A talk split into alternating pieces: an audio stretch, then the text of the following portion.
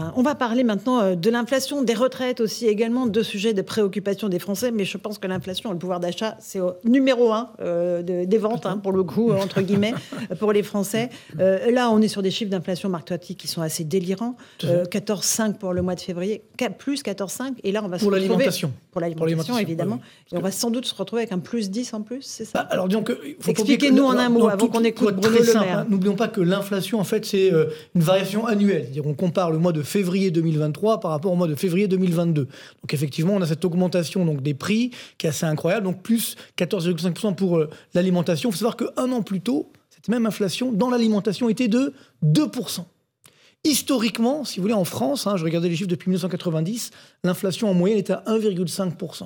Donc toute notre génération, si vous voulez, on, ne sait pas ce que c'est une forte inflation. Ça, c'est la nouveauté. C'est quand on voit la valse des étiquettes. Alors en plus, il y a cette tromperie entre guillemets sur la marchandise. Quand on regarde l'indicateur de l'inflation globale à 6,2%, 7,2% si on prend les normes européennes, ça évidemment dans cet indicateur d'inflation, il y a tous les biens qui sont intégrés notamment voilà, les téléviseurs, les ordinateurs. Or, on n'achète pas ça tous les jours. Par contre, ce qui augmente le plus, ce sont les produits du quotidien notamment l'alimentation, et parallèlement, comme les ménages, notamment modestes, ont une part plus élevée de l'alimentation par rapport à la moyenne des Français, bah évidemment, eux, pour eux, l'inflation est déjà à 12%. Et dernier point très important, parce que ça, on n'en parle pas trop, c'est que euh, l'inflation est en train de se généraliser. C'est-à-dire c'est plus seulement l'alimentation ou l'énergie, mais l'ensemble des produits, hein, ce qu'on appelle les effets de second tour, de troisième tour, bah, comme euh, l'énergie bah, concerne tout le monde, finalement, toutes les entreprises sont en train d'augmenter leurs prix.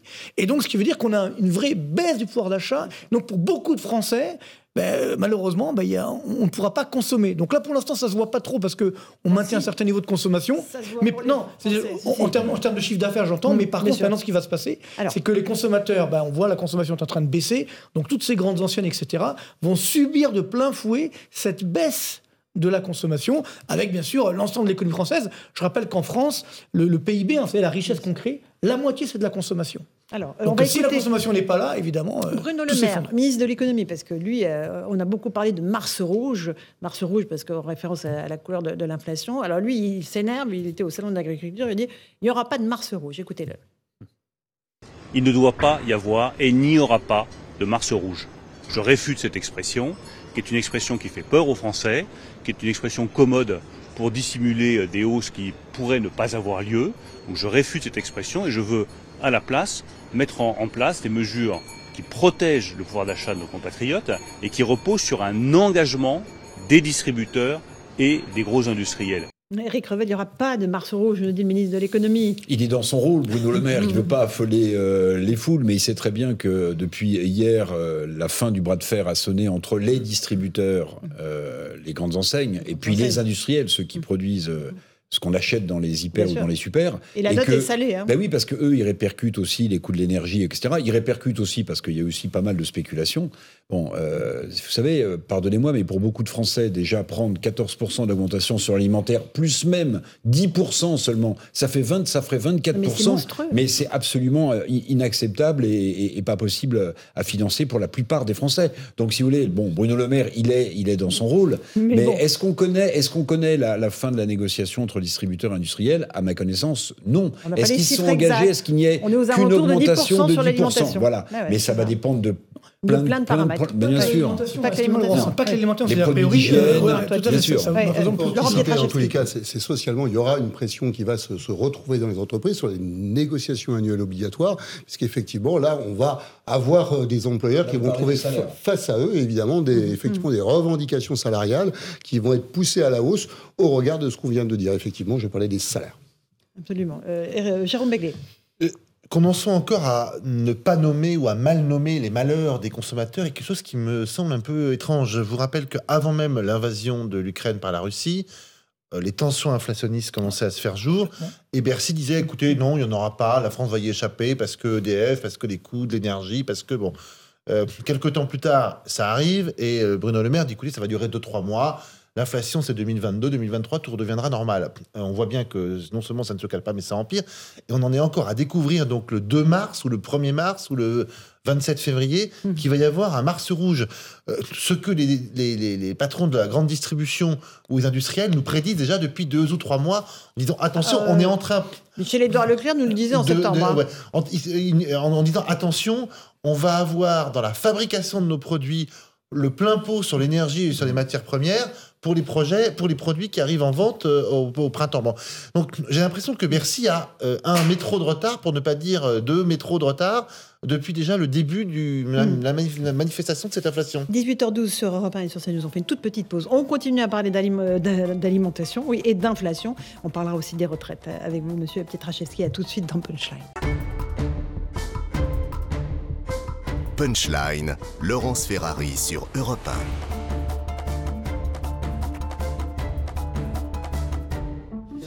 Il est 18h17, on se retrouve en direct dans Punchline sur CNews et sur Europe 1. On parle toujours de l'inflation. Les Français font face à une augmentation sans précédent des prix, 14,5% pour le mois de février. Au mois de janvier, on avait déjà vu une augmentation de 37% du prix du sucre, 30% euh, de l'huile, 25% euh, à la farine. Alors comment est-ce que vous faites? Marine Sabourin et Olivier Madinier sont partis à votre rencontre. À la sortie du supermarché depuis plusieurs semaines, votre constat est toujours le même. D'habitude, là, on fait les courses pour toute la semaine, on en a pour 150 euros d'habitude. Et là, bah, il y a 30 euros de plus. Hein. Je trouve que ça fait cher quand même pour, euh, ce qu'il y a dedans. Quoi. Et certains produits ont presque totalement disparu de vos caddies. La viande, le poisson aussi. Le poisson et la viande. C'est vrai que quand on regarde euh, le prix de la viande, le prix du poisson, ben, on ne peut pas se permettre de manger du poisson comme on mangeait avant. On prend beaucoup moins de sortes de fromage, par exemple. Une augmentation considérable qui vous oblige à modifier vos méthodes de consommation. On essaye quand même de faire un petit peu attention, on regarde un peu les prix aussi. Je regarde bien au kilo, parce qu'il faut se méfier avec les, ce qu'ils mettent. J'achète essentiellement en promotion. Pour lutter contre l'inflation, le gouvernement a promis aux Français de casser les prix du quotidien. Mais pour l'heure, une seule chose est sûre, la facture va encore grimper. Alors, une seule chose est sûre, la facture va augmenter. C'est vraiment, il y a de quoi glacer le sang euh, des, Français, euh, Marc Toiti. Ça va continuer sur l'alimentation? Malheureusement, oui. C'est-à-dire qu'encore. Mais bah oui, c'est quoi quand tu dis mars rouge En fait, le du mois de mars rouge, si vous voulez, c'est que euh, ça met du temps tous les prix à augmenter. Donc c'est pas mars, c'est le printemps. Je pense que les prix vont continuer d'augmenter malheureusement jusqu'à l'été. Jusqu'à l'été. C'est-à-dire qu'on peut remonter à 7-8% d'inflation au niveau global. Ce qui veut dire que, évidemment, il y aura peut-être des, prix qui vont continuer de, croître. Alors après, le problème, c'est que normalement, bah, il y a une concurrence qui, que se livrent les grands distributeurs. Mais là, a priori, ça y est, on a décidé des prix et donc ça va se généraliser. Et par contre, ce qu'il faut savoir, c'est que dans, dans, tous les pays, malheureusement, quand il y a une très forte inflation, comme c'est le cas aujourd'hui en France, mais ça fait 30 euh, euh, ans qu'on a, 40 ans qu'on n'a pas connu ça, donc on a oublié. Après, qu'est-ce qui se passe bah, On a une récession. C'est-à-dire que la, consommation s'effondre. Mhm. Et là, par contre, les prix finiront par baisser. Voyez et donc, c'est ce qui fait que, malheureusement, aujourd'hui, euh, on ne pourra pas tenir à ce niveau-là, sans parler des risques sociaux et sociétaux, si on a des blocages qui perdurent, où là, évidemment, ça ne va pas arranger la situation. Donc, c'est vrai que, moi, le conseil qu'on peut donner aux consommateurs, c'est de continuer à faire jouer la concurrence. Mais malheureusement, on va avoir une inflation qui va rester élevée durablement. Mais est-ce que justement cette euh, hausse des prix, Eric euh, Nolot, elle est inéluctable? Le gouvernement avait tenté de mettre en place un panier anti-inflation. Euh, les distributeurs ont dit non, bon non, en fait non. On n'en veut pas de votre truc. Non, mais alors deux choses. D'abord, j'essaie de me rappeler, parce qu'on oublie assez rapidement, si un président de la République a connu une telle suite de crises. J'ai l'impression que depuis que M. Macron a été élu, c'est crise sur crise. c'est la première chose. Deuxième chose, l'inflation est telle qu'il faut, il faut quand même voir à quoi ça correspond. Il y a des gens qui ne peuvent plus se nourrir. Donc c'est ça, c'est pas seulement c'est un peu plus cher, c'est contrariant, on a un peu moins d'argent. Il y a des gens qui ne peuvent plus se nourrir. Donc cette histoire de panier anti-inflation, je ne comprends pas les atermoiements. Il faut mettre en place quelque chose qui s'appelle le panier anti-inflation ou quelque chose de proche pour que les gens qui ne parviennent plus à nourrir euh, leur, famille ah, mais Ils mettront euh, des chèques alimentaires, je pense que ce sera ça la solution qui trouveront. On ne peut pas tout mettre non plus sur le, sur le caritatif ou sur des... des, des ou sur des, Les grandes enseignes ont déjà leur système de promo, etc. Oui. Ils ne veulent pas du panier anti-inflation bah, écoutez, Oui, mais enfin, il y a un moment, euh, en période de crise, on a tordu le bras d'autres corporations dans d'autres circonstances pour d'autres crises. Il me semble qu'il faut peut-être un peu hausser le ton avec la grande distribution parce que la crise, ça ne va pas être de la blague. Des gens ne peuvent pas se nourrir. Déjà le cas. En France, au 21e siècle. Mmh. Attention également, l'État, justement, il, a certainement un rôle à jouer. C'est-à-dire qu'aujourd'hui, il pourrait, comment on donne du pouvoir d'achat aux ménages? Ben, en, réduisant, par exemple, la pression fiscale qui pèse sur tous les ménages, la CAG, que tout le monde paye. Vous savez, c'était un, un, impôt temporaire, la CAG, créée en 91 par Michel Rocard. Vous voyez, où aujourd'hui, il faut pas oublier que l'un des grands gagnants de cette inflation, c'est aussi l'État via les recettes de TVA, puisqu'on fonctionne le même taux, mais sur un, ils un prix plus élevé. Donc euh, hmm. tout, l'enjeu est là, c'est qu'aujourd'hui, il y a des moyens. Alors par contre, c'est vrai qu'il faudra être euh, plus respectueux, on va dire, des deniers publics et peut-être moins les, lâcher. Mais ça, évidemment, on n'y arrive pas. Retraites. Mais Eric Revel et après on arrive aux retraites. On se demande souvent quels sont les profiteurs de crise. Bon, il y en a sans doute du côté des distributeurs et du côté des industriels, il n'y a pas de doute. Mais le vrai profiteur de crise, c'est l'État aujourd'hui. Parce que comme Marc Toiti le dit très justement, quand les prix augmentent et que vous avez un taux de TVA fixe, ça veut dire que vous engrangez plus d'argent. Peut-être qu'il y aurait une mesure assez simple euh, qui, a, été mise sur la table, bon, qui a été repoussée par le gouvernement, c'est baisser la TVA sur les produits de première nécessité. Mhm. Par exemple, les produits de première nécessité. Madame Grégoire, regardez, votre panier anti-inflation, pour l'instant, Olivia, il est sur la table, mais visiblement, Bruno Le Maire, euh, bon, il a, l'air de botter en touche. Pourquoi est-ce que vous ne décidez pas une liste de produits de première nécessité, alimentaires, euh, fruits et légumes, Pourquoi produits pas l'État qui fait l'effort? Et vous baissez le taux de TVA sur ces produits de première nécessité. Ça, ce serait du gain de hmm. pouvoir d'achat euh, tout de suite. Alors, ça priverait peut-être un peu de l'État de, de, de, recettes, mais bon, d'abord au point où on en est. Euh, Laurent c'est la solution. C'est un sujet de contrôle des prix, mais Éric Revel, il sait bien que dans, notre pays, il n'y a plus de contrôle des prix de la part de l'État. On a bah, connu ça. Moi, quand j'étais jeune, j'allais acheter le, gros pain à, la boulangerie, il était sur un prix fixe, mais les, choses ont changé et, j'ai envie de dire heureusement qu'ils ont changé. Maintenant, je pense que dans la proposition d'Eric Revel, ce que j'entends très pertinent, c'est que sur le fond, réintroduire sur 50 produits de nécessité qu'on pourrait identifier, je pense que là, là-dessus, les associations euh, connaissent ces produits-là et les distributeurs aussi d'ailleurs. Hein, eh bien, on, pourrait tout à fait avoir une mesure parce que l'idée aussi, c'est d'envoyer un message très clair à ceux qui ont besoin effectivement euh, de se nourrir avec un, revenu modeste. Et c'est, je crois, que ce que disait Eric tout à l'heure. C'est l'urgence.